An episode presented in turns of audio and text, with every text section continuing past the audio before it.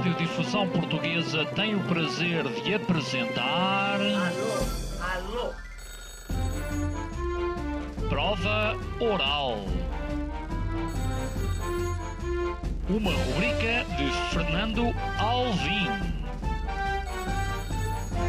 Alô, alô. Todas as tardes aqui na sua Antena 3. Um programa bem divertido para toda a família. Basta telefonar e conversar. Ah, é da Praça da Figueira? E? Dos Jardins do Lógico? Prova Oral. Um programa para gente nova. A vossa atenção, portanto, para o programa Prova Oral. Mafalda, Rebordão e Sara Aguiar descobriram a fórmula. O Eureka! A fórmula que nos pode levar ao topo da nossa carreira. Uma mulher só se candidata a um role se cumprir acima de 80% dos requisitos desse role, enquanto o homem o faz se cumprir acima de 50%. Dizem que o problema não é falta de talento. O problema é falta de descaramento. Eu acho que há uma coisa que nós temos as duas, que é o principal motor, que é vontade. Nós temos as duas muita vontade de fazer acontecer. Esta segunda-feira sejamos descarados com o acelerador de carreiras. Às 19 horas na Antena 3. Isto é que vai ser acelerar a nossa carreira hoje. Quero agradecer a ambas por terem vindo, Mafalda Rebordão e Sara Aguiar, ouvintes da Provaral. Estamos aqui perante duas pessoas que estudam a fundo como é que nós podemos melhorar a nossa carreira, acelerá-la. Não sei se será o caso, há alguns ouvintes que eventualmente eh, não estão contentes com as suas carreiras ou com o seu rumo. Pois bem, este programa em si promete que tudo isso vai acabar. Ah, Ora bem, talvez tenha exagerado um pouco, mas eh, a verdade é que temos aqui a Mafalda e a Sara que eh, se dedicam, na verdade, a, a- a estudar eh, eh, as fórmulas, eh, ouvem muitos eh, podcasts sobre esta, esta temática, dizer que vocês são muito novas e que já ocupam cargos de topo nas empresas em que trabalham. Eh, uma de vocês já trabalhou na Google, agora eh, trabalha atualmente na Procter Gamble, exatamente, tu. Tu é que trabalhaste na. eh, na e, então, e agora? Agora trabalho na Google na mesma. Ok. Que posição é que ocupas na Google? Eh, o nome romântico em inglês é Strategic Partnerships Manager, Ah. mas basicamente isto em português significa gestora de parcerias estratégicas com produtos de inteligência artificial. Portanto, Então porquê é que não és CEO da, da, da Google? Ah, para chegar a CEO da Google ainda me faltavam uns quantos anos, já que estou na Google há 5 anos, ainda me faltava uma longa carreira Quantos para é chegar que é a CEO. preciso? Para chegar a CEO, acho que depende muito do percurso que fizeres. Ahm, acho que, numa- de um ponto de vista de mercado de trabalho, hoje em dia é muito mais útil passares por várias empresas e depois entrares, trazes muito mais valor acrescentado. Mas eu diria que, em média, uns largos 20 anos, o que também representa muito bem eh, o quão distantes nós, jovens, estamos das posições de liderança. É verdade, a minha pergunta vinha nesse sentido. Para ser CEO, por exemplo, aos 30 anos, é necessário das duas uma, ou seres o criador daquela ideia, e por isso é que és o CEO, porque a ideia é tua, ou seres filho do dono da empresa. Eh, Ou teres comprado o acelerador de carreiras. ou não terem comprado este livro, que se chama Acelerador de Carreiras. Ahm, estou distante da realidade com o que acabo de dizer. É, é possível ou não a alguém, sem ser filho do uh, dono da empresa, ou, ahm, ou sem Sem ter fundado a sua ou empresa. sem ter é? fundado a, sua empresa, chegar ao topo de, de, de- um- de um- de uma empresa aos 30 anos? Eu não sei se é impossível. Sei que é altamente improvável. E, e o motivo porque eu sei é porque se olharmos à nossa volta e percebermos quantas, quantas pessoas com menos de 30 anos ou com 30 anos estão em, em posições de liderança nas empresas, são, há muito poucas. Claro que há. Porque, porque ainda não atingiste a maturidade certa para, para essa liderança, é Há vários motivos. Uh, depende muito da dimensão da empresa, depende muito da indústria onde está, uh, da experiência que, que essa pessoa teve. Uh, a Mafalda dizia que, que, há, que agora no mercado de trabalho, como o conhecemos, se valoriza muito esta ideia de experimentar vários trabalhos em várias empresas. Na empresa onde eu estou, por exemplo, isso não é tanto assim. É é uma das maiores empresas do mundo. É a Procter Gamble, para, para quem não conhece, é, é a empresa mãe de marcas como a Gillette, como a Pantene. é, como- a maior parte das marcas que nós temos em casa e que não são marcas brancas eh, de, de produtos que consumimos com muita regularidade são, são desta empresa. Estás a fazer marketing. Estou a ver. Sim, sim. sim, Ta- claro. também continua. natural. Mas a- verdade é que esta empresa, por exemplo, tem uma filosofia de, que em inglês se diz promote from within. Esta empresa, aquilo que valoriza é que ahm, as pessoas que cheguem a posições de liderança são aquelas que percorreram um caminho longo nessa empresa. Uhum. E às vezes é mais longo, outras vezes é mais curto, mas tende a ser sempre relativamente longo. E este é que é, este é, que é o padrão ah, que eu acho que ainda é possível observarmos nas empresas hoje em dia. E é natural. Ah, o CEO da Amazon tem uma, uma frase que eu gosto muito que é não há algoritmo de compressão para a experiência. E a verdade é que, ah, embora nós precisemos de ter muitas experiências, também importa que, que se perceba que hoje em dia o acesso que, no- que nós temos, a nossa geração tem a vários mercados, a vários países, a várias empresas, a várias posições, também é muito mais acelerada. E é por isso que nós achamos que há um conjunto de ferramentas e estratégias que, quando ah, implementadas, nos podem ajudar a acelerar este percurso e eh, o nosso objetivo é que, eventualmente, tenhamos muitas mais, eh, muitos mais jovens em posições de liderança sem que tenham que passar por estes 20, 30, 40, 50 anos de experiência. Não esquecendo nunca, claro, que eh, esta experiência traz sempre valor. Quantos mais anos de experiência nós temos, mais completos somos enquanto, enquanto profissionais. Mas a verdade é que nós também temos acesso a outras coisas que, se calhar, as gerações anteriores não tiveram e que nos permite acelerar um bocadinho esse caminho. Por exemplo, eu advogo uma ideia que é bastante fraturante, mas hum, na comunicação, na comunicação social onde, onde estamos, eu acho que o eh, diretor, por exemplo, de uma estação de rádio eh, deve ter a ver com a idade dos seus ouvintes. Isto é, por exemplo, o diretor da Mega Hits, que é claramente uma rádio para um target eh, mais jovem, não pode ser uma pessoa de 60 anos ou de 50. Na minha cabeça não faz qualquer sentido. Ou mesmo de um jornal em que se percebe que os leitores eh, são assumidamente ali entre os 30 e os 40. Eu acho que o diretor deve ter entre os 30 e os 40. Hum, esta é sempre a minha, a minha ideia. Porque, porque, porque depois, se isso não acontece, eu acho que, que- que por mais eh, sen- sensibilidade que ele tenha, por mais que queira entender o, o público ao qual se dirige, vai ser, vai ser um pouco difícil. Porque, porque são gerações eh, diferentes. Esta é a minha ideia. Que, o que é que vocês acham dela? Podem discordar, como é óbvio, não é? Olha, por acaso é um, é um argumento ótimo. Normalmente até não, não se aplica só à Obrigado, idade. obrigado. Não se aplica apenas à idade, mas também se aplica a outros fatores. Porquê? Porque perceberes o teu público, perceberes o teu cliente é essencial para venderes um produto. E apesar de nós termos uma ideia eh, um bocadinho preconceituosa, isto tem muito a ver, é um tema cultural. Ehm, quem faz isto muito bem, na minha opinião, são os americanos, que não têm problema em vender os seus produtos, e quando eu digo produtos, é venderem-se também como um ativo no mercado de trabalho. E nós, e nós portugueses eh, temos muito preconceito com esta ideia de nos vendermos enquanto produto no mercado de trabalho e de posicionarmos as marcas ou posicionarmos o que fazemos e o nosso trabalho também como um ativo no mercado de trabalho, porque de facto o mercado de trabalho é um mercado de transação de negócio, de oferta e da procura. E o mesmo acontece com os produtos, o mesmo acontece com as rádios. Claro que a rádio e, e- e as empresas, etc., têm visões maiores, ou seja, têm objetivos maiores do que querem fazer. Uma rádio tem um propósito maior, os mídias têm um propósito maior, informativo e, e um grande papel na democracia também de qualquer país. Mas de facto, se não perceberes os teus ouvintes e quais é que são os interesses e o que é que querem fazer, é muito difícil posicionar-se no mercado para este target. Um bom exemplo disto também é a maioria eh, das empresas marketplaces são li- lideradas por homens, quando eh, mais de 70% dos consumidores são mulheres, que têm muito Ora, aí está. Discordo. Que têm, exato, têm muito pouco fit em relação, não conseguem perceber o, o consumidor final. Este é Óbvio. exatamente o argumento que estavas a dar em relação a este tema. Um, e é por isso que eh, há um estudo que nós mencionamos várias vezes e que até foi feito pela Google, que é o estudo Aristóteles, e que diz exatamente isto, que é, foram tentar perceber um, porque é que as equipas eram efetivas e o que é que fazia as equipas efetivas. E um dos pontos é o facto das equipas serem extremamente diversas. As equipas mais diversas são mais efetivas.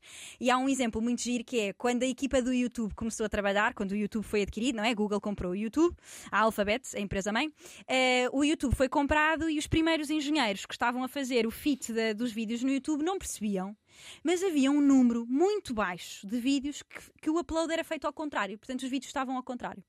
E ninguém conseguia perceber o que é que estava errado. Fartaram-se de rever as linhas de código para perceber o que é que tinha acontecido.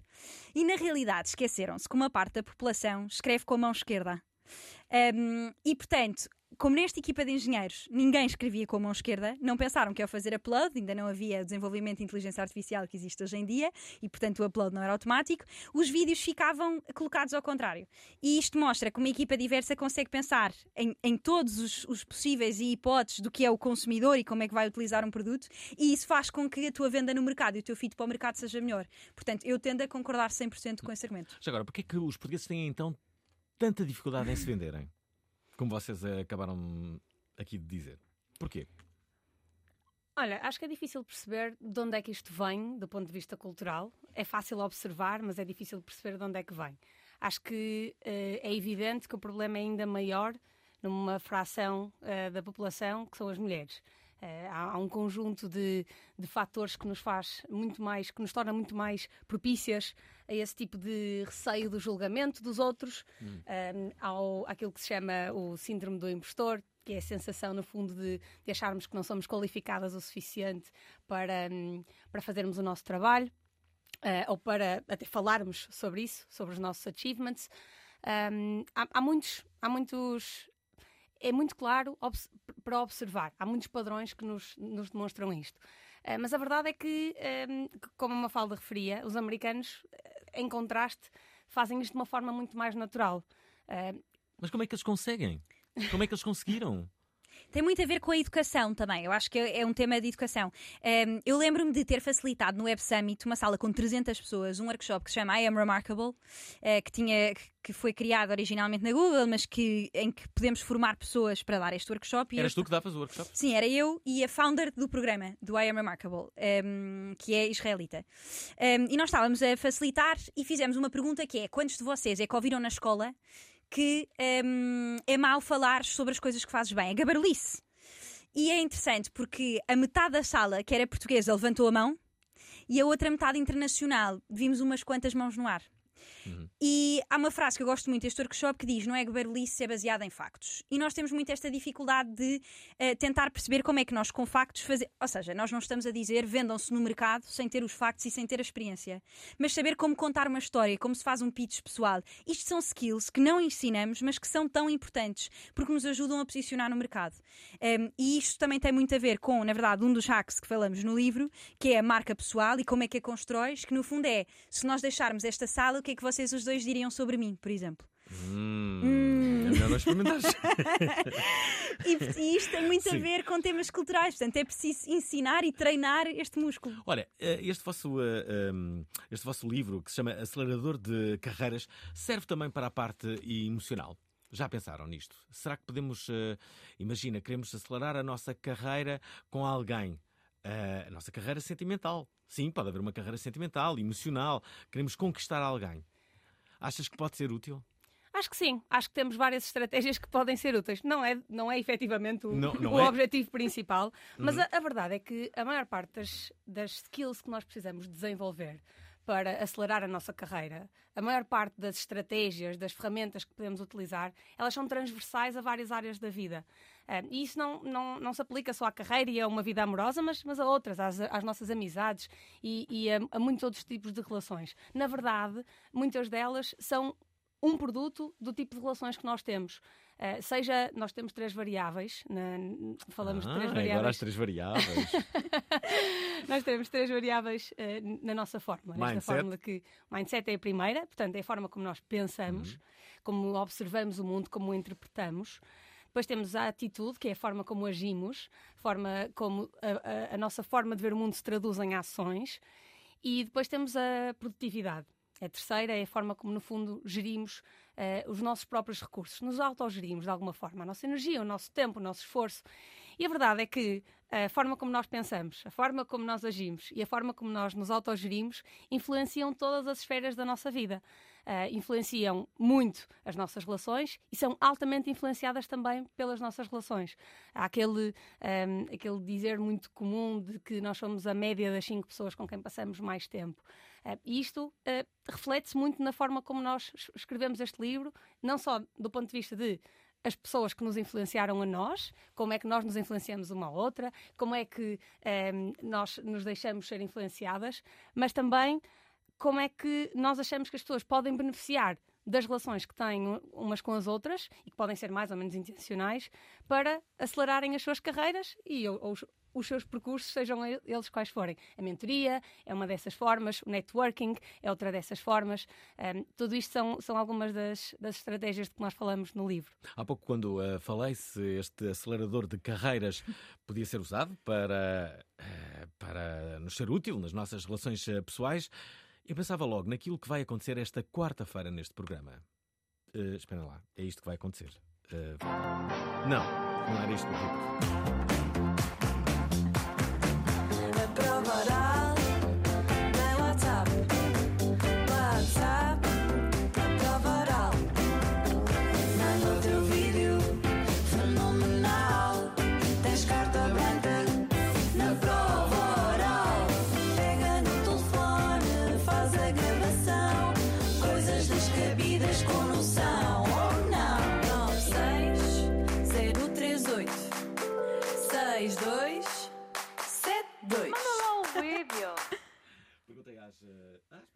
Perguntei aqui às convidadas se, se, já tinham ouvido o programa. Uma delas disse-me que sim, que já tinham ouvido algumas uh, vezes e que tem uma tia que ouve eh, e que é fanzoca do, uh, do programa. Quero, antes de tudo, dar um, uma, enviar aqui, endereçar um beijo à tia e, sobretudo, disseste que é uma tia super jovem. Super jovem. Os nossos ouvintes são sempre super jovens, como é óbvio, não é? Ora bem, o que eu queria dizer é que, de facto, na próxima quarta-feira vamos fazer isto neste programa. A Prova Oral não quis ficar fora do Dia dos Namorados e entrou dentro. Numa emissão especial que poderá mudar a vossa vida, vamos em busca do vosso par ideal. Nós não precisamos de fazer esforço para ter necessidade reprodutiva. Digam-nos como são, sejam criativas e criativos e que tipo de pessoas querem encontrar. Em vídeo ou áudio para o WhatsApp da Provaral 960386272. A melhor abordagem que eu tive foi pizza com ou sem ananás. E eu respondi sem e ele disse podemos casar. E eu disse para lá. E nunca o conheci. As melhores mensagens vão ser votadas por um júri de ouvintes. O Tinder não é só para sexo puro e duro, mas também pode mudar a vida das pessoas. Esta quarta-feira, vamos fazer mates no Tinderela da Prova Oral. Ouvimos aqui nesta promoção a voz da Ana Azevedo. Ela sim teve um programa que se chamava Tinderela nas redes uh, sociais, entretanto uh, está parada. É uma homenagem merecida à Ana. O Tinderela aqui da Provaral, primeira edição. Ouvintes uh, do sexo masculino, feminino, de todos os géneros, estão convidados a enviarem uma mensagem, não se estiguem muito. Digam-nos como são, sem filtros. digam também quem procuram e digam-nos duas outras coisas sobre vocês que sejam um, ou que possam dar início a uma boa conversa, não é? Um, vocês alguma vez estiveram numa dating app? Pergunto. Não sei se é demasiado pessoal esta pergunta. Olha, eu nunca estive numa dating app, mas, primeiro, fascina-me imenso este negócio das dating apps. Negócio no sentido. O Bumble é liderado por uma, uma mulher. É agora, já é cotado na bolsa. Sim, na verdade, a founder era uma mulher que agora saiu e veio a CEO da Slack substituir e é a nova, a nova hum. CEO é liderado por uma, por uma nova mulher brasileira brasileira. E que, hum, sim, e que, liderava, e que liderava a Slack. Por acaso troquei umas mensagens com ela já no LinkedIn, mas não a conheço em pessoa. Okay. Mas, mas sim, mas segue-me no LinkedIn. E nunca estive numa, numa dating app. E tu? Eu também não, eu tenho uma relação há 10 anos e, 10 portanto, anos. É, é, é, anterior à existência de, de dating apps e, portanto, nunca aconteceu. Nunca desde essa experiência, ok, ok. Uh, mas e é tu? uma realidade. E tu, Alvin? Já tive muitas vezes. Uh, acho muito interessante. E, e e, e sim, ainda existe um estigma em relação a, a este tipo de, de, aplicações, mas acho que à medida que os anos passam, as pessoas vão percebendo que é só uma. Uma forma mais de, de, das pessoas se conhecerem uma. Claro que sim, outras. uma forma mais intencional. Agora toda a gente pensa que é um prostíbulo, não é? Como isto da carreira, cada Nada vez mais intencional. Bom, deixem-me só dizer que as nossas duas convidadas têm um livro que se chama uh, O Acelerador de Carreiras. Elas chamam-se uh, Mafalda Rebordão e Sara Aguiar. São as duas fundadoras do Projeto Ponto Zero. Querem explicá-lo? Sim, podemos explicá-lo. Olha, no fundo, eh, o ponto zero surge quando eu e a Mafalda nos conhecemos no nosso mestrado em gestão, na nova SBE, e, hum, ele acontece porque nós, quando fazemos este trabalho de grupo em conjunto, percebemos que temos imensa coisa em comum. Eh, que gostamos das mesmas áreas, que lemos sobre os mesmos temas, que gostamos de aprender com o mesmo tipo de pessoas e com o mesmo tipo de mecanismos. E depois de terminarmos o nosso, o nosso trabalho de grupo, decidimos continuar a aprender uma com outra de forma muito intencional. Tornaram-se amigas. Sabes, foi, foi, na verdade, foi, foi uma forma um bocadinho diferente de nos tornarmos amigas. Eventualmente acabou por acontecer, do, do tanto que fomos falando e construindo juntas, mas quando nós começamos a, a, a, Quando nós decidimos dar este passo de aprender uma com a outra de forma muito intencional, não era necessariamente com o objetivo de nos tornarmos logo super amigas. Nós percebemos que tínhamos imensa coisa em comum deste lado mais profissional, mais relacionado com a área que estávamos a estudar. Um, e, portanto, quando começamos a falar, nós marcamos uma chamada no nosso calendário para falarmos todos os meses. Todos os meses, o nosso objetivo era trocarmos uh, um bocadinho ideias sobre como é que estavam a correr os nossos novos empregos. Na, na altura, um, íamos as duas para duas grandes tecnológicas, eu para a Amazon, a Mafalda para a Google, e, portanto, havia muita coisa que com certeza íamos ter em comum. E então íamos partilhando obstáculos que estávamos a encontrar, ferramentas que estávamos a usar para, para ir ultrapassando esses obstáculos, uh, para acelerar a nossa carreira. Mas quais ferramentas? já lá vamos. Eles, elas estão descritas no acelerador de carreiras, mas, mas já lá vamos. Uh, e pronto, no fundo o que aconteceu depois foi. Nós começamos a ter estas conversas, entretanto percebemos que se calhar fazia sentido ter estas conversas de uma forma um bocadinho mais pública, porque haviam outros jovens à nossa volta que tinham as mesmas questões, que debatiam os mesmos assuntos e que queriam participar de alguma forma. Uh, e depois, entretanto, uh, o que nós criamos foi um podcast, foi assim que tornamos as nossas conversas públicas, através de um podcast. No nosso primeiro ano de podcast, estivemos no top 10% de podcasts mais partilhados a nível global pelo Spotify, o que, para duas raparigas a fazer isto de uma forma completamente amadora, cada uma no seu país, uh, a gravar à distância, com convidadas muitas vezes num terceiro país, foi, foi, muito, foi muito importante para, para nos reforçar a continuar.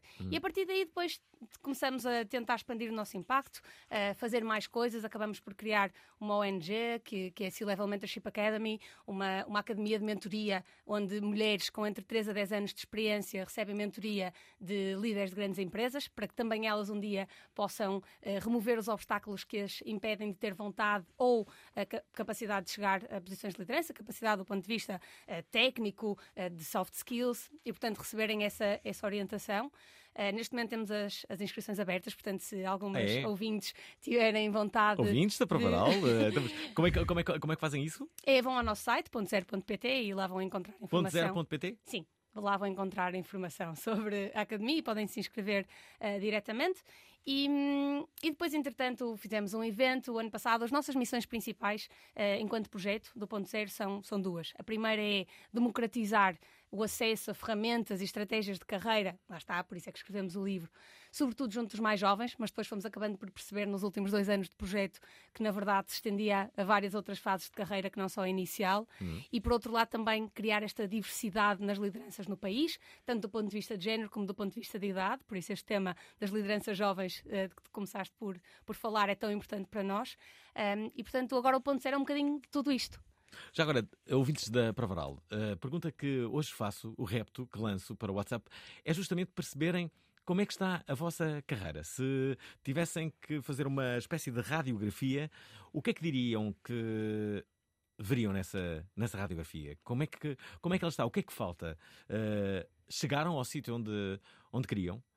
Uh, é esta a pergunta que eu faço. Será que a grande maioria das pessoas chegou de facto ao que, ao que queria, porque nem todas as pessoas querem chegar ao topo da, da empresa. Há muitas pessoas que, que não querem de, de todo. Até porque há pessoas que, que, que, não querem ser líderes, que não têm skills de, de, de, de liderança e que nem os procuram. E sim, até porque não podíamos ser todos CEOs de, de, dos locais onde, onde, onde trabalhamos. Mas, mas a verdade é isso que queremos saber. Digam-nos como é que está a vossa carreira. Se forem sinceros, se forem muito sinceros, convido-os a estarem presentes nesta emissão que vamos fazer. Há muito tempo que não falávamos de nutismo na prova oral. Tem os restaurantes, tem os bares, tem os, os supermercados, tudo uh, ao natural, tudo nu. Não é que não pensássemos no assunto, mas sabem como é. Porque é muito comum uh, a troca de, de, de fotografias entre, entre naturistas. Mas tudo vai mudar. Dia 20 de fevereiro, juntamos quatro nudistas que dão a cara e se apresentam ao mundo. Mas não existe assim ninguém. Há muita gente que realmente faz naturismo. De vez em quando aparece numa revista social uma pessoa que foi apanhada a fazer naturismo e que por acaso já é conhecida. Será que o apresentador deste programa também? Não! Em breve, tudo a nu. Dia 20, às 19 horas, na Provaral. A pergunta aí, pois, eram capazes de fazer naturismo? Ou nudismo, como queiram? Eu sou muito pouco púdica, na verdade. Uh, portanto, não é algo que tenha experimentado alguma vez, mas também, no geral. Não é algo que excluas. Não é algo que exclua. No geral. É só um corpo. Não me faz qualquer impressão. Não teria qualquer problema. Pronto. Então, boa sorte. Ouçam, é, ouçam, vamos ouvir, vamos ouvir. Olha, um, coisas que preciso saber. Preciso de saber, antes de tudo, no vosso podcast, que pessoas é que, é que vocês entrevistaram e que, uh, que vos pareceram claramente uh, diferenciadoras e passíveis de toda a gente a seguir? Esta é a minha primeira pergunta. A segunda, que ferramentas são essas que vocês tanto falam? Boa. Então, um primeiro tema em relação ao que dizias, à pergunta que fizeste aos ouvintes sobre se já chegaram onde querem chegar. Uhum talvez tenhamos um desafio para lançar que é o que é isso de chegar onde queremos chegar. Porque, na verdade, a carreira é muito mais este processo contínuo de aprendizagem e de perceberes o que é que podes tirar também enquanto valor para ti, enquanto pessoa, e podes acrescentar, e essa talvez seja a segunda fase. Quando estás no início da carreira, estás numa fase em que queres aprender muito e, portanto, o que é que as empresas te podem dar, o que é que as pessoas te podem ensinar. Depois, numa segunda fase, começas a pensar como é que eu posso utilizar estes talentos, aprendizagens que fui tendo ao serviço também dos outros e começa essa fase de liderar e de uma liderança servidora. E o sucesso, nós dizemos muito isto, é, não tem uma definição única. Portanto, se calhar alguém que nos está a ouvir pensa, mas eu nunca quereria ser CEO. E isso é fantástico, porque podes ter uma carreira espetacular sem nunca ter sido CEO, sem nunca estares numa posição de liderança. Uhum. Podes ter o objetivo de ter uma grande casa e ganhar imenso dinheiro com a tua carreira e nunca, e isto é ok. Eh, este é um tema que falamos pouco em Portugal, é dinheiro, mas é super ok se o teu objetivo de carreira for ter uma carreira que te permite fazer a vida que quiseres viver e nunca tens o objetivo de chegar à liderança. E depois pode haver outras pessoas que retiram imenso prazer da carreira, como por exemplo eu e a Sara, e que de facto têm prazer em fazer engages de outros projetos fora do seu tempo de trabalho etc. Vocês querem chegar a CEOs das vossas empresas?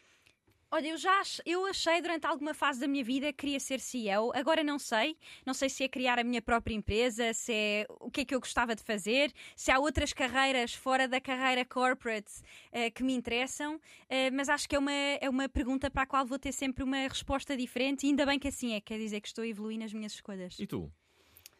Eu, também tive um processo um bocadinho parecido, mas, mas o meu inverteu ligeiramente. Uh, eu acabei por perceber, a minha carreira até agora tem sido muito pautada pelas áreas da inovação, da tecnologia, e, e se me perguntasse, se calhar há dois ou três anos, talvez a minha resposta fosse um imediato sim. Uh, hoje em dia, porque fui conhecendo outras áreas, fui tendo outras experiências, e isto, como a fala dizia, é muitas vezes determinante para nós irmos moldando os nossos objetivos de carreira e a nossa própria definição de sucesso. Hoje em dia, aquilo que eu acho que quero ser é uma coisa que se chama Chief Innovation Officer. Uhum. Uh, eu não acho que o meu perfil pessoal tenha a amplitude de competências que é exigida a um CEO. Uh, não acho que seja o tipo de trabalho que um CEO tem que me entusiasma. O que eu gosto mesmo é de construir, de pensar novas partes do negócio, uh, novas áreas, como aplicar a tecnologia uh, a um negócio que já existe e que não é tão tecnológico. E isso não é um CEO que faz, é um Chief Innovation Officer. Portanto, hoje, se me perguntares, é isto que, que eu quero ser, mas amanhã, tal como uma falda, também não sei. Sabes que, sabes que durante alguns anos na minha carreira eu tinha por ambição ser diretor de uma rádio, mesmo diretor de um canal televisivo. E e depois percebi justamente isso que tu acabas de dizer: é que são cargos que, embora tenham poder, e, e essa era a ambição, é como é que tu podes mudar? Se tiveres poder, podes fazer uma coisa hum, realmente diferenciadora. Por outro lado, são cargos um bocado aborrecidos e pouco criativos muitas das vezes. Hum, e, e foi com essa realidade que eu me fui deparando e percebi: se calhar é melhor não me ter aqui. Não quer dizer que alguma vez tivesse sido convidado, mas, mas percebi que, não, que, não, que não, não deveria seguir por, a, por, a, por, a, por esse caminho. Se calhar, o, se calhar é isso que eu quero. E é por isso que nós ser também diretor trazemos. criativo de uma, de, uma, de uma empresa é muito mais, muito mais interessante do que ser CEO da empresa. Se calhar, se calhar é isso. Eu acho que quantas mais experiências, a quantas mais experiências nós somos expostos, eh, e é por isso que, que, hum, que nós, as duas, fomos tentando pautar a nossa carreira muito um, por esta ideia de tentar experimentar o máximo possível, não nos limitando por, por quase nada, é por isso que temos projetos fora do nosso trabalho também. Um, quantas mais experiências nós temos, a mais possibilidades somos expostos, não é? E portanto às vezes nós definimos um objetivo com a informação limitada que temos num dado momento, eh, mas só quando nos arriscamos, quando damos um passo eh, para fora da nossa zona de conforto, muitas vezes, é que nós percebemos que havia mais informação para considerar nesta decisão. Vou fazer uma pergunta que quero, obviamente, a vossa resposta e que possivelmente alguns dos ouvintes, muitos deles, vão uh, esperar, uh, porque pode, pode, pode ser uma, uma resposta que muda a sua vida, que é como é que alguém pode fazer com que a sua carreira chegue mais longe. Alguém me pode dizer Quem me consegue explicar Como é que este programa Ainda está no ar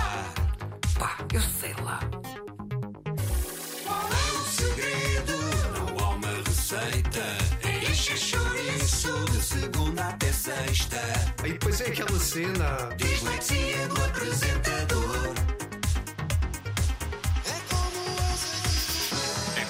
Azeite. Rebelde. Chuva dourada que paira no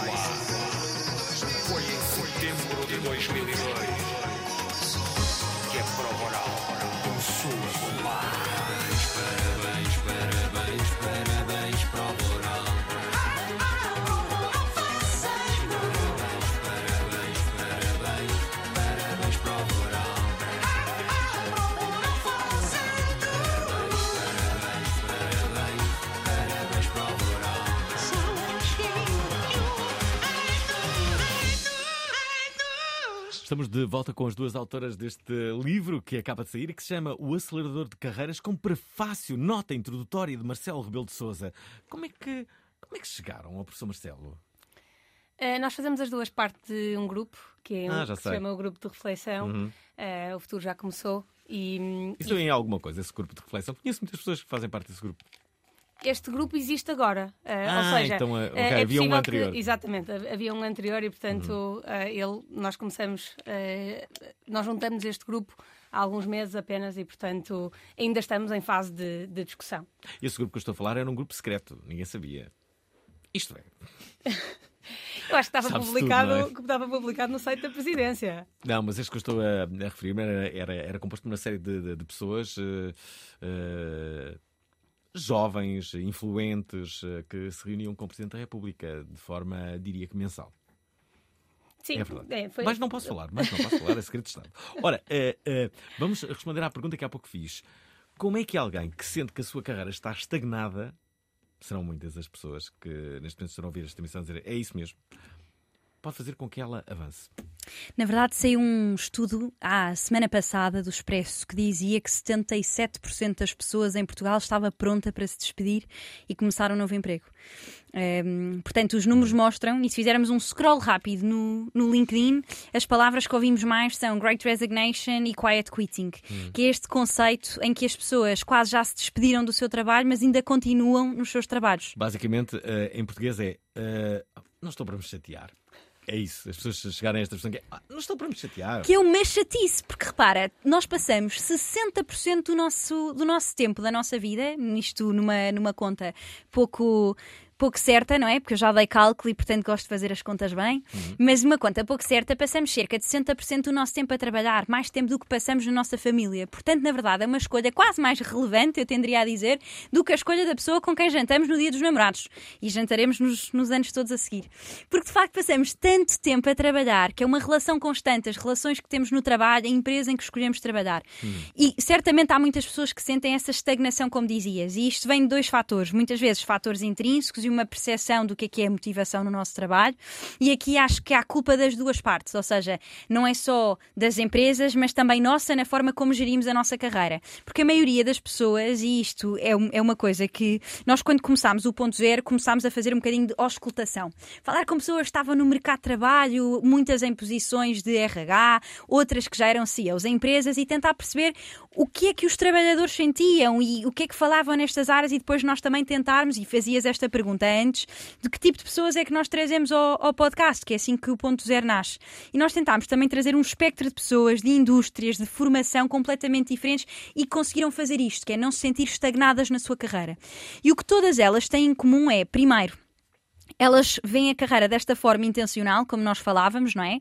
E isto significa nós não chegarmos à empresa e entregarmos o nosso plano de carreira à nossa empresa, portanto, falarmos ativamente com as pessoas a quem reportamos sobre promoções, sobre quais é que são os trabalhos que podemos fazer, que outras áreas da empresa em que podemos trabalhar. Muitas vezes não existe um projeto, é nós propormos a esse projeto, percebemos onde é que existe um gap e tentar fechar esse gap, trazer ativamente propostas para a empresa e depois uma componente quase de automotivação, não é? Que é muito difícil. Nós falamos muito sobre isso também no livro, porque se nós fizermos a pergunta aos ouvintes, não é? De quais é, quais é que eles acham que são as recompensas que eles têm das empresas ou dos sítios onde trabalham. E eles provavelmente vão começar a enumerar o salário, as férias, as promoções. Ora, salário só recebemos uma vez por mês. Ser promovido, se calhar, dois em dois anos, três em três anos, um em um ano, numa, numa boa hipótese. Um, ter reconhecimento no nosso trabalho, maioritariamente quando terminamos projetos, não o fazemos todos os dias. E todos nós temos tarefas que detestamos no nosso trabalho. Tu, com certeza, há de ter- has de ter coisas. Isto parece tudo muito cool e fixe de fazer. Portanto, tens que nos dizer o que é que não gostas de fazer no teu trabalho. Por acaso é, é muito. hum, é, é- é estranho ah, confessar isto, mas ah, eu não me recordo, não me recordo de, de vir fazer este programa sem, sem uma enorme vontade de, de- Não há propriamente uma coisa que eu detesto aqui. Mas- Nem, nem, nem sequer a obrigatoriedade de estar aqui fisicamente. Sim, este programa, nós estamos sempre em direto, não é? E estamos em direto hoje, podem ligar, não é? Ahm, sim, mas eu sou um caso um bocadinho especial. Mas é isso que temos que procurar. Ou seja, tentar sempre estar a fazer algo que de facto nos sentimos felizes e realizados a fazer. Isto não é possível a toda a hora, até porque tu, quando entras num trabalho, tens que fazer imensas tarefas administrativas que, se calhar, o AI e a automation vão substituir. Portanto, são boas notícias para quem não gosta de fazer trabalho administrativo. Mas há sempre coisas no nosso trabalho que nós não gostamos ou gostamos menos de fazer. E esta automotivação, e como é que o fazemos? Com estes sistemas de recompensas, com condicionamento clássico, como nós falamos no livro. Hum. Como é que tu te treinas a ti próprio para te automotivares? Ehm, Como? como é? Então, um bom exemplo. Ehm, não sei se a maioria dos ouvintes terá animais de estimação ou cães, mas para quem tiver vai reconhecer este comportamento, que é, para quem tiver cães, quando eh, vamos buscar a trela do cão, o cão automaticamente começa a ficar super entusiasmado porque sabe que vai à rua. A mim acontece exatamente igual quando uh, o meu diretor uh, me mostra dinheiro, sabes? Sabe? Olha, eu fico. Isso é para mim. Não. É exatamente esse treino Sim, mental, já mas percebi, com, então. outro- com algumas com coisas mais tangíveis ou possíveis Ok, de serem ok. feitas todos os dias. Sim, sim. Por exemplo, hum, sabermos que vamos ter um dia cheio de reuniões, mas que sempre que passamos mais do que 3 horas em reuniões contínuas, vamos dar uma caminhada ou comemos um doce, que não me levem a mal, se algum nutricionista estiver a ouvir, não queremos influenciar más dietas. Mas haver uma recompensa, ou seja, algo que gostamos de fazer. Hum, isto foi estudado eh, por Pavlov, que mostrava claramente que de Pavlov. Exatamente, que há um mecanismo no nosso cérebro que nos ajuda a fazer isto. E como esta estratégia há muitas, como implementar desafios de mais de 30 dias e este tipo de coisas que parecem relativamente simples e são, e aliás, o livro é todo sobre estratégias acionáveis. Quando leres, poderes acabar essa página e implementar isso no teu dia a dia no momento em que quiseres, ou se não quiseres implementar, escolheres outra estratégia, por isso por cada hack há pelo menos três estratégias, porque não há nada que funcione para todos. Dê-me um exemplo, vá lá. Um exemplo assim de uma boa estratégia que vocês conhecem, sei lá, de- dessas muitas pessoas que passaram pelo vosso podcast. Calendário, Sara, e, e- calendário. E que vocês eh, memorizaram. Olha, hum, o exemplo que a Mafalda referia é provavelmente um dos clássicos que nós, que nós damos. Porque nós, as duas, temos isto em comum, de, como já falamos algumas vezes, de fazermos vários projetos, a, a par do nosso trabalho principal, do nosso trabalho das 9 às 8. Das 9 às 6, desculpa. Das 9 às 8 não é, não é muito saudável. Hum, e isto tem sido uma, um padrão nas nossas vidas desde sempre. A Mafalda já, já fez dança, ahm, dança de salão em competição durante muitos anos. Eu também Onde? já Nos fui. alunos da Polo. Então, fazia na, na minha escola e depois fazia vários, vários espetáculos e cheguei a ir aos alunos da porque o meu professor o Ricardo era dos alunos da Polo. Ah, ok. Ali perto da minha casa, sim. Sim. Eu já, já fiz eh, natação em competição também, dança, várias coisas. Uhum. E este, este padrão eh, nas nossas vidas, há este padrão de nós fazermos várias coisas e de gostarmos de fazer várias coisas. E há muitas pessoas que nos perguntam como é que nós conseguimos, por exemplo, ter tempo para fazer o ponto zero, eh, tendo um trabalho full-time, não é? Como, como nós temos das 9 às 6. Um, e o calendário é a nossa ferramenta essencial para isto. Nós costumamos dizer, meio em tom de brincadeira, meio em tom literal, que nós tratamos o nosso calendário como a nossa Bíblia. Porque o calendário é onde nós documentamos todas as coisas que temos para fazer. E de uma forma muito concreta, o calendário é, é, uma, é um dos hacks que nós temos, e Uhum. só para clarificar aqui um bocadinho esta ideia de hack, eh, há pouco falava das três variáveis que nós temos no livro. Cada, cada, cada variável tem cinco hacks. E nós eh, chamamos a hacks ehm, tudo o que são pequenos atalhos, pequena, aquelas dicas e truques que nós procurávamos quando falávamos com os nossos mentores, que procurávamos nestes livros, nestes podcasts que dizias ao início que, que nos interessam muito ehm, e que fomos documentando. E, e cada hack tem várias estratégias, pelo menos três, como uma fala dizia há pouco. Portanto, há muita informação útil e acionável para, para ser retirada daqui. O calendário é um hack da, variável produtividade e as três estratégias, ou algumas das estratégias que nós temos, para não revelar todas, ah, dentro do calendário, são, por exemplo, fazer uma coisa que se chama time blocking, que é transformarmos cada tarefa que nós temos para fazer num bloco de tempo no nosso calendário. Fazer uma estimativa de quanto tempo essa tarefa nos vai levar, dependendo da sua deadline, onde é que a podemos posicionar na nossa semana ou no nosso mês, dependendo do quão frequente é o nosso planeamento. Ah, e depois garantir que, quando chega àquele dia e àquela hora, nós alocamos aquele bloco de tempo para dedicá-lo àquela tarefa. Como podes imaginar, este programa foi um bloco de tempo no calendário das duas. Ok, estou a perceber.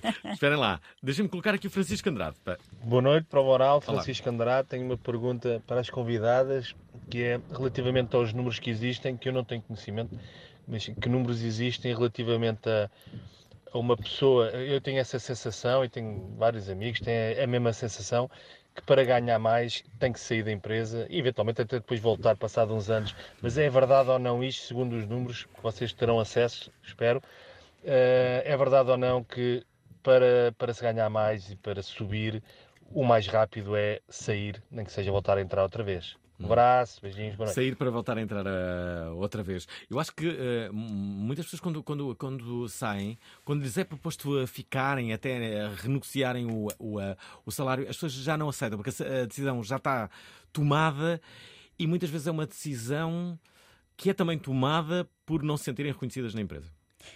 Olha, eu acho que existe uma perspectiva muito paternalista das empresas em relação à saída das pessoas. Eu acho que não é sobre sair, é quando é que as pessoas saem, nem que seja para a reforma. Portanto, as pessoas vão sempre sair eventualmente das empresas. E eu acho que as empresas aqui fazem um relativamente mau trabalho em ajudar as pessoas neste, neste processo de saída. Já lá vamos aos números. Eh, Não tenho os números, os dados exatos. Então como é que lá vamos? Mas, mas vamos lá, porque É. isto está provado que as pessoas saírem das empresas faz com que aumentem o salário e, e esta, e este network based de- do, do mercado de trabalho. É uma técnica, portanto. Eu diria que eu não encararia como uma técnica. Podem utilizá-la como uma técnica para, para aumentar o salário, mas eu diria até que é uma técnica para diversificarmos a experiência. Isto é como quem faz investimentos. Quem usa o dinheiro para investir. Quanto mais diversificado for o teu portfólio, ok, pode ser maior o risco, depende das tuas escolhas, mas também é maior o retorno, porque o perigo é menor, não é? Portanto, quanto mais diversificação de portfólio, melhor. E eu tenho esta teoria que no início da carreira, quanto mais diversificarmos as nossas experiências, melhor também. Mas em relação a isto, de todas as pessoas que nos estiverem a ouvir e que pensarem no quão difícil é este, este tema de sair das empresas e etc., a minha primeira manager dizia uma coisa que eu adorava, que é a melhor coisa, isto para as empresas, a melhor coisa que nós podemos fazer nas empresas para reter as pessoas, porque as empresas falam muito do turnover e toda a gente sair, é ajudá-las a sair. Porque enquanto estiveres a ajudar uma pessoa a sair, ela não sai. E isto significa dar-lhes projetos que lhes permitam desenvolver-se nas áreas que querem aprender, no próximo trabalho que querem ter. Isto ajuda as pessoas a ficar mais tempo. Mas para quem decide sair, eu acho que este é um movimento perfeitamente válido, porque queres descobrir uma coisa nova. E, portanto, também está nas empresas corrigir um bocadinho esta abordagem paternalista, quase ficarem chateadas com as pessoas. E há um livro muito interessante sobre este tema, que é o Workquake, que foi escrito pelo antigo hum, diretor de recursos humanos do LinkedIn e que diz exatamente isto, que as empresas deviam fazer um melhor trabalho era hum, dinamizar as redes da alumni. Por exemplo, quem trabalhar numa empresa como a McKinsey sabe que tem festas garantidas para o resto da vida, mesmo que saia da empresa. Ah, é? Portanto, se calhar esse é o segredo mágico para manter as pessoas mais tempo, ajudá-las a sair. Deixa-me aqui colocar outra, outra mensagem que nos chega. Esta é do Hugo. Olá, Prova Oral, Alvin, convidadas. Aqui o Hugo de Benavente. Queria fazer uma pergunta às convidadas. eh, Aqui um estudo muito informal. Se houvesse aqui três, três categorias, digamos, de evolução na carreira, sendo que a primeira seria a meritocracia, portanto, o mérito da pessoa, a segunda, um, o beija-botas, ou, ou aquele lambe-botas, melhor dizendo, e em terceiro, a, a categoria cunhas, que percentagem é que elas atribuiriam estas três, uh, estas três uh, categorias, vamos lhe chamar assim, de evolução da carreira. Uh, obrigado. Portanto, um, Beijamão, Lambotas, o, o, o, o, Cunha e o primeiro era. Meritocracia. Meritocracia. Já vão responder. Como é que se constrói uma banda? Quando eu comecei a fazer canções, acho que o espectro da música popular era mais pequeno do que é hoje. Cinco pessoas juntaram-se e assim criaram uma. Quando a guerra acabar, os líderes mãos. Cara de espelho. Triste é quem fica a ver dançar. 15 de fevereiro. Cara de espelho. Ou possivelmente o seu reflexo. Às 19 horas na Antena 3. As nossas... Ah, lá. As nossas uh, convidadas, já que o uh, dissemos, um, têm um livro que se chama O Acelerador de Carreiras. Um, vocês ainda não deram truques. Em, em, instrumentos, mas antes vamos, vamos responder à, à pergunta aqui do Hugo. Então, lambotas, uh, cunha ou meritocracia? Olha, eu acho que acrescentava aqui uma quarta, Uhum. uh, que é as pessoas que vão ler o acelerador de carreiras. Uh. Ok? Uh, porque a verdade é que nenhuma de nós é ingênua o suficiente para achar que a carreira depende exclusivamente de nós.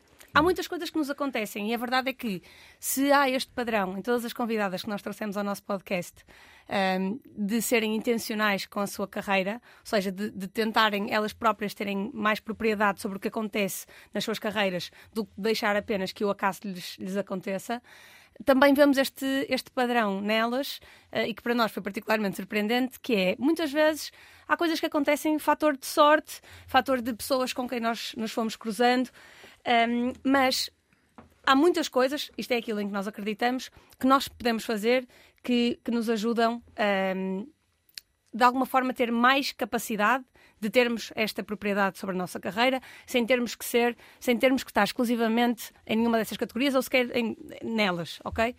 Um, e nós, deixa-me corrigir, nós já demos aqui algumas, algumas ferramentas. Já demos o, as recompensas, Uhum, já demos o calendário, podemos dar outras se, se quiseres, embora Quero, quero. também não faça sentido. que Nós, E inteligência artificial já não tem aí uma coisa para acelerar carreiras?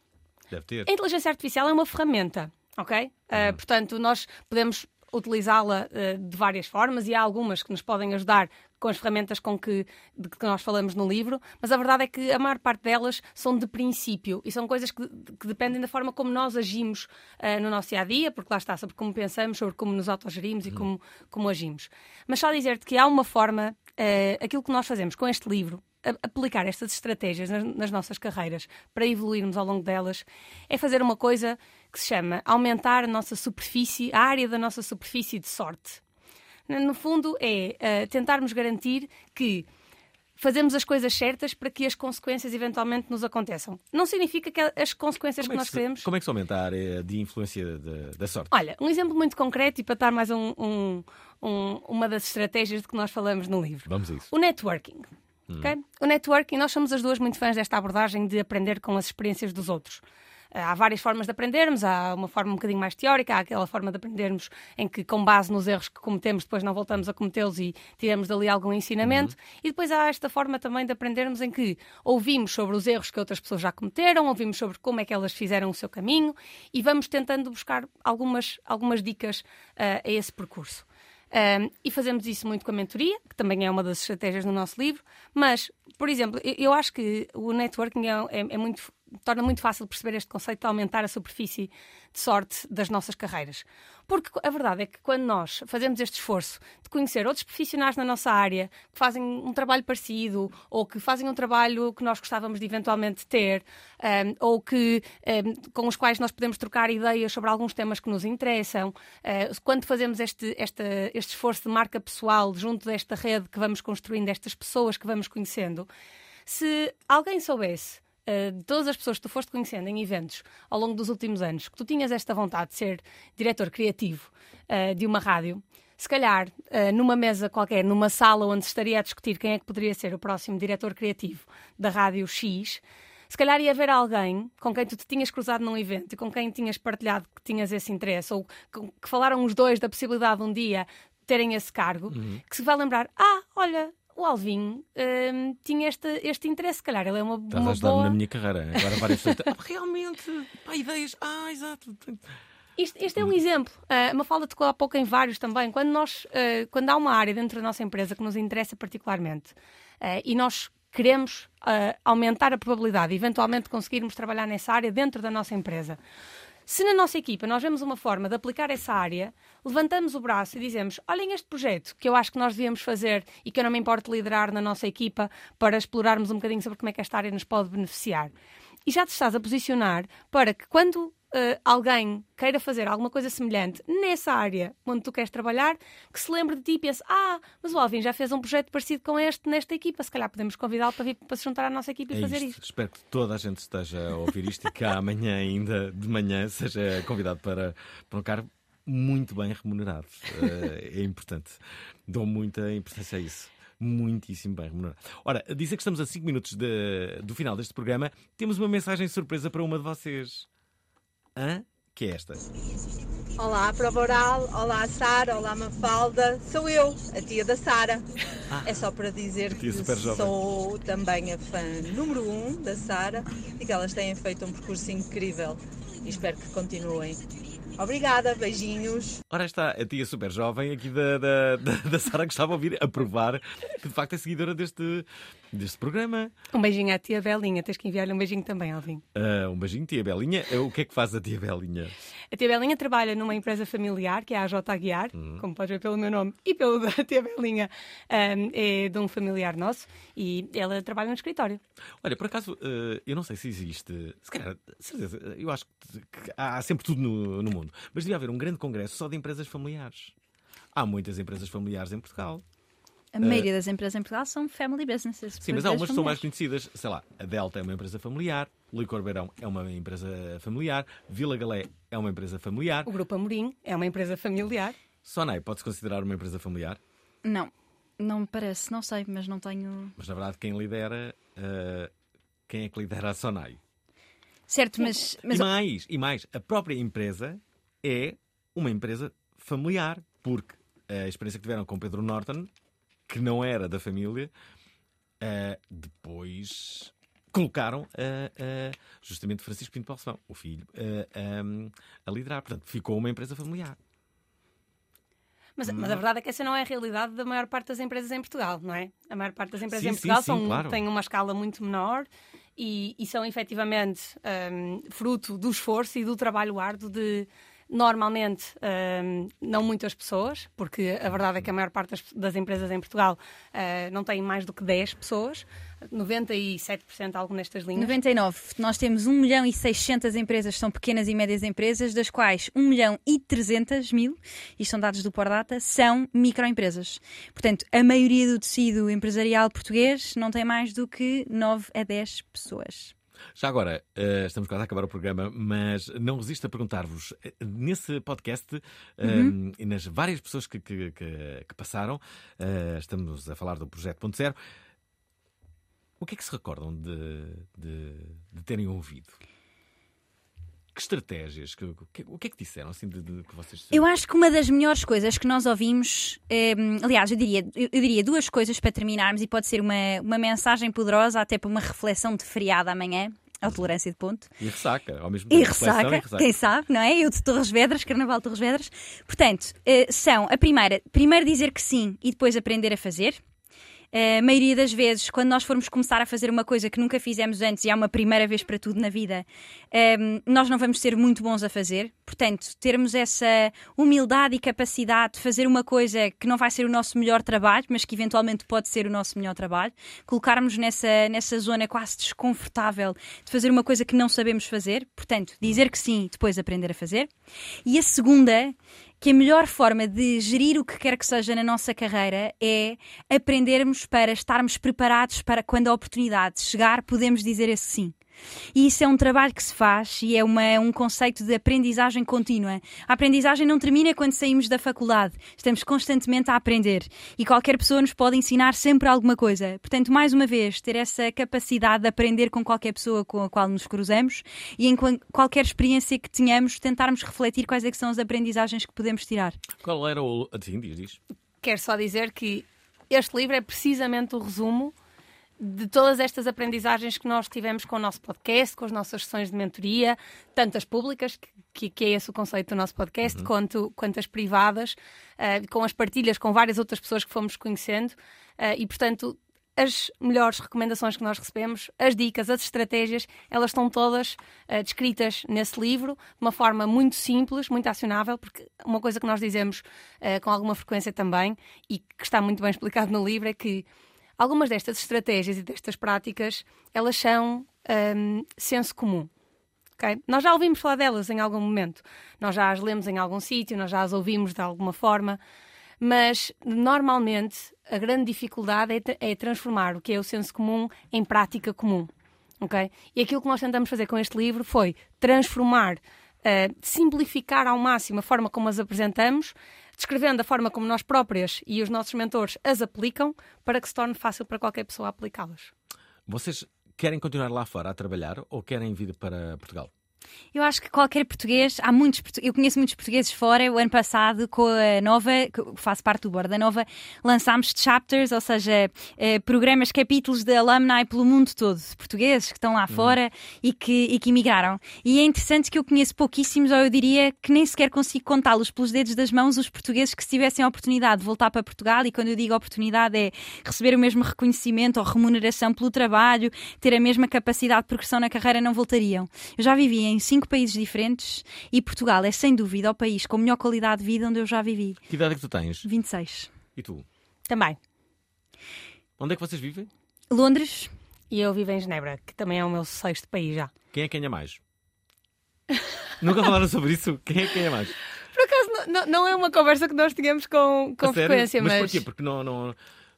Na vossa geração, Não sei vocês não porque falam sobre dinheiro? As- devia-se as- falar sobre dinheiro e devia. não falam sobre dinheiro? E nos recrutamentos devia estar exposto quanto é que vais receber num trabalho, porque eu posso não querer ir trabalhar com o consoante a remuneração. Portanto, eu sou a favor de que as pessoas deviam falar abertamente sobre quanto é que recebem e qual é que é a remuneração, fixe ou variável. Sim, não- esta conversa não, não, não aconteceu não porque não seja nós tínhamos algum tabu em partilhar uma com a outra quanto é que ganhamos. Ok, É mais porque normalmente temos tanta coisa para fazer que, que este tipo de conversas acabam por não ter tanto, tanto espaço. E é assim, eh, trabalhamos. eh, trabalhamos ah, é verdade, vocês. Imagina, vocês podem ser CEOs aqui da RTP. Se forem CEOs da RTP, depois lembrem-se da conversa que nós tivemos. Sou diretor E eu criativo. sou diretor criativo, muito bem pago, estão a ver? E, e é isto. Aos ouvintes, este programa provavelmente vai acabar porque o Alvin agora vai aplicar todas as estratégias deste livro e tornar-se o próximo diretor criativo. Ah, pá, isto, isto agora é que vai ser, depois de ler este programa, vocês não imaginam. Este, este livro, este livro, chama-se O Acelerador de Carreiras.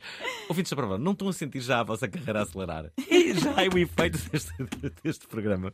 Até amanhã e bom, bom, bom carnaval. Gostaram da emissão? Querem ouvir outra vez? Ouçam, partilhem, comentem. rtp.pt/play o podcast da prova oral.